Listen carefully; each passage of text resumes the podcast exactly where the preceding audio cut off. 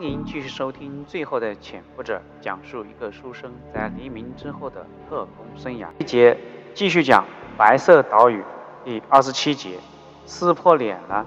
镜台上有三个人，一个局长，一个处长，一个未同处长的特勤组长。这个审讯阵容在保密局历史上是豪华之至。被审讯的人则是未同副处长的大科长，也是不同凡响。四个人，四个心思，各有各的软弱，各有各的把柄。嗯，唯一一个有权坐壁上观热闹的，就是古正文了。看着对面的余生，毛人凤是气打不一处来。这个小老乡是自己一手提拔进军统的，也是在自己的羽翼下享受种种照顾。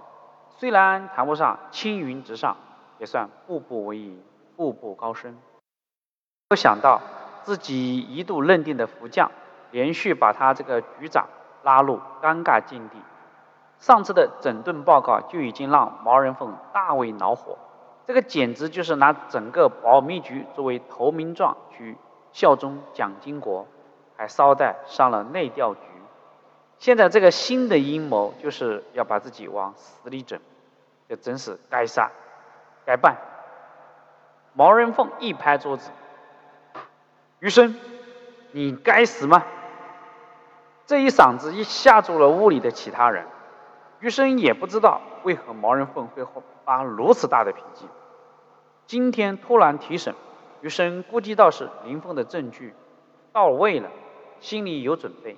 没有想到毛人凤如此大的脾气，这是要借题发挥，发泄上次国防部会议之辱吗？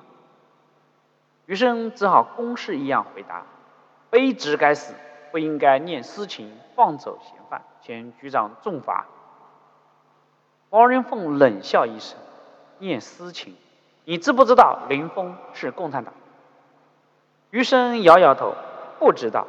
另外，他也不是共产党。那个共产党林亨只林正亨只是他的旧。”毛人凤紧追不舍：“如果不是，你为什么放走他？”他为何不辩解？这些问话如同例行公事一般，余生沉着应对。他说他被人陷害，有人要借刀杀人，他不得已才出逃。毛人凤步步为营，什么人要陷害他？出于什么目的？问题进入关键区了。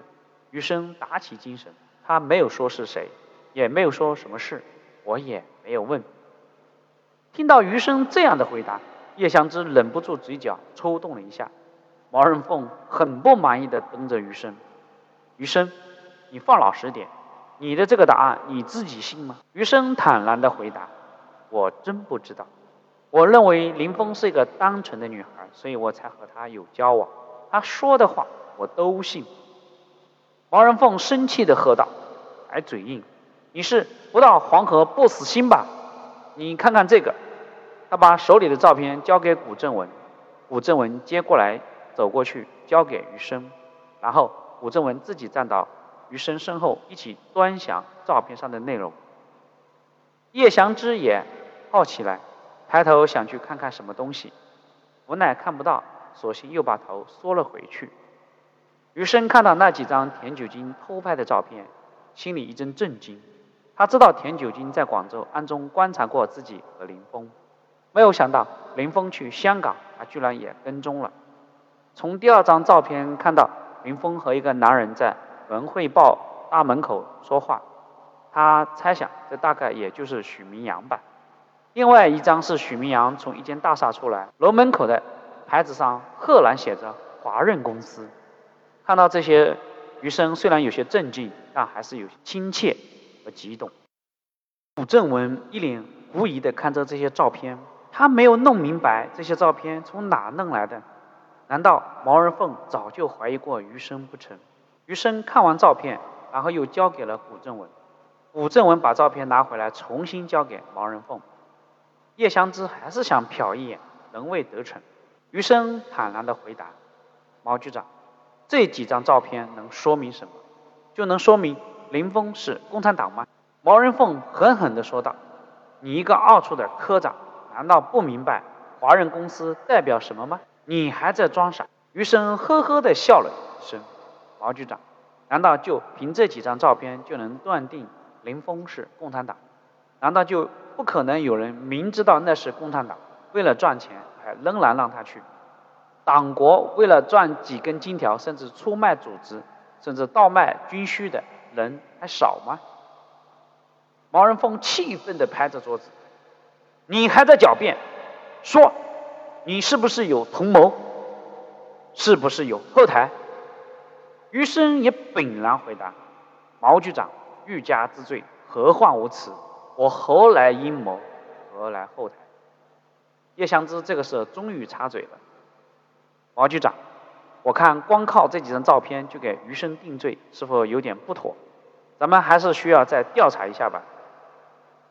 毛局长冷笑了一声，终于有人忍不住了，他转向叶祥之：“叶处长，听说啊，有人从香港弄来了一些黑材料，污蔑技术总队的人倒卖军火，还涉及到保密局高层，有这个事情吗？”叶祥之看。毛人凤都知道了，也就痛快地说：“确实有，而且证据确凿。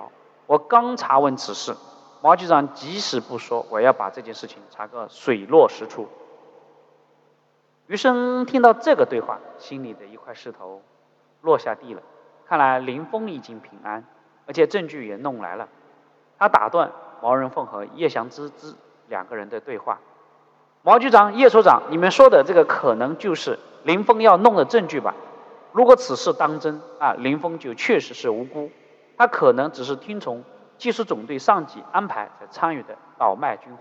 毛人凤也打断了余生的话：“你也别狡辩了，余生，那些所谓的证据都是假的，洗脱不了你的通敌重敌之罪的。”余生正要辩解，毛人凤已经发话让人把余生关到保密局内设监狱里去，便让古正文亲自送过去。余生大喊：“冤枉！”毛人凤挥挥手，古正文和他的手下驾着余生出去了。审讯室里面只剩下毛人凤和叶祥之。毛人凤慢悠悠地说道：“叶处长，你的属下通敌，你不光不积极抓捕，为什么还替他开脱？你的目的是什么？”叶祥之知道毛人凤是不会放过自己的，索性正面回答。王局长，证据的真假你我说了不算。如果证据属实，那余生就是冤枉的。我作为他的直接上司，有必要澄清事实，这不是开脱。毛林凤冷笑的：“哦，你我说的都不算，那谁说了算呢？蒋经国吗？”叶祥之没有回答，等于是默认了。毛林凤叹了口气：“戴老板死后。”我是轻易不愿意用家法的，可如果有些人偏偏要吃里扒外，毁了保密局，我也是不可以容忍的。怎么样，叶处长，你还是把你的那些所谓的证据交给我吧，不要逼我动用保密局的家法了。叶祥之的脑门上出了很多的汗水，他拿手帕擦了一把脸。毛局长说的太对了，我听你的。我这就下楼到车里取那些材料，你稍等。毛人凤微笑的答应了，这就对了，也好，我到我的办公室在等你啊。这一节就讲到这里。叶祥之去拿证据给毛人凤了吗？请你接着往下听。谢谢你的收听。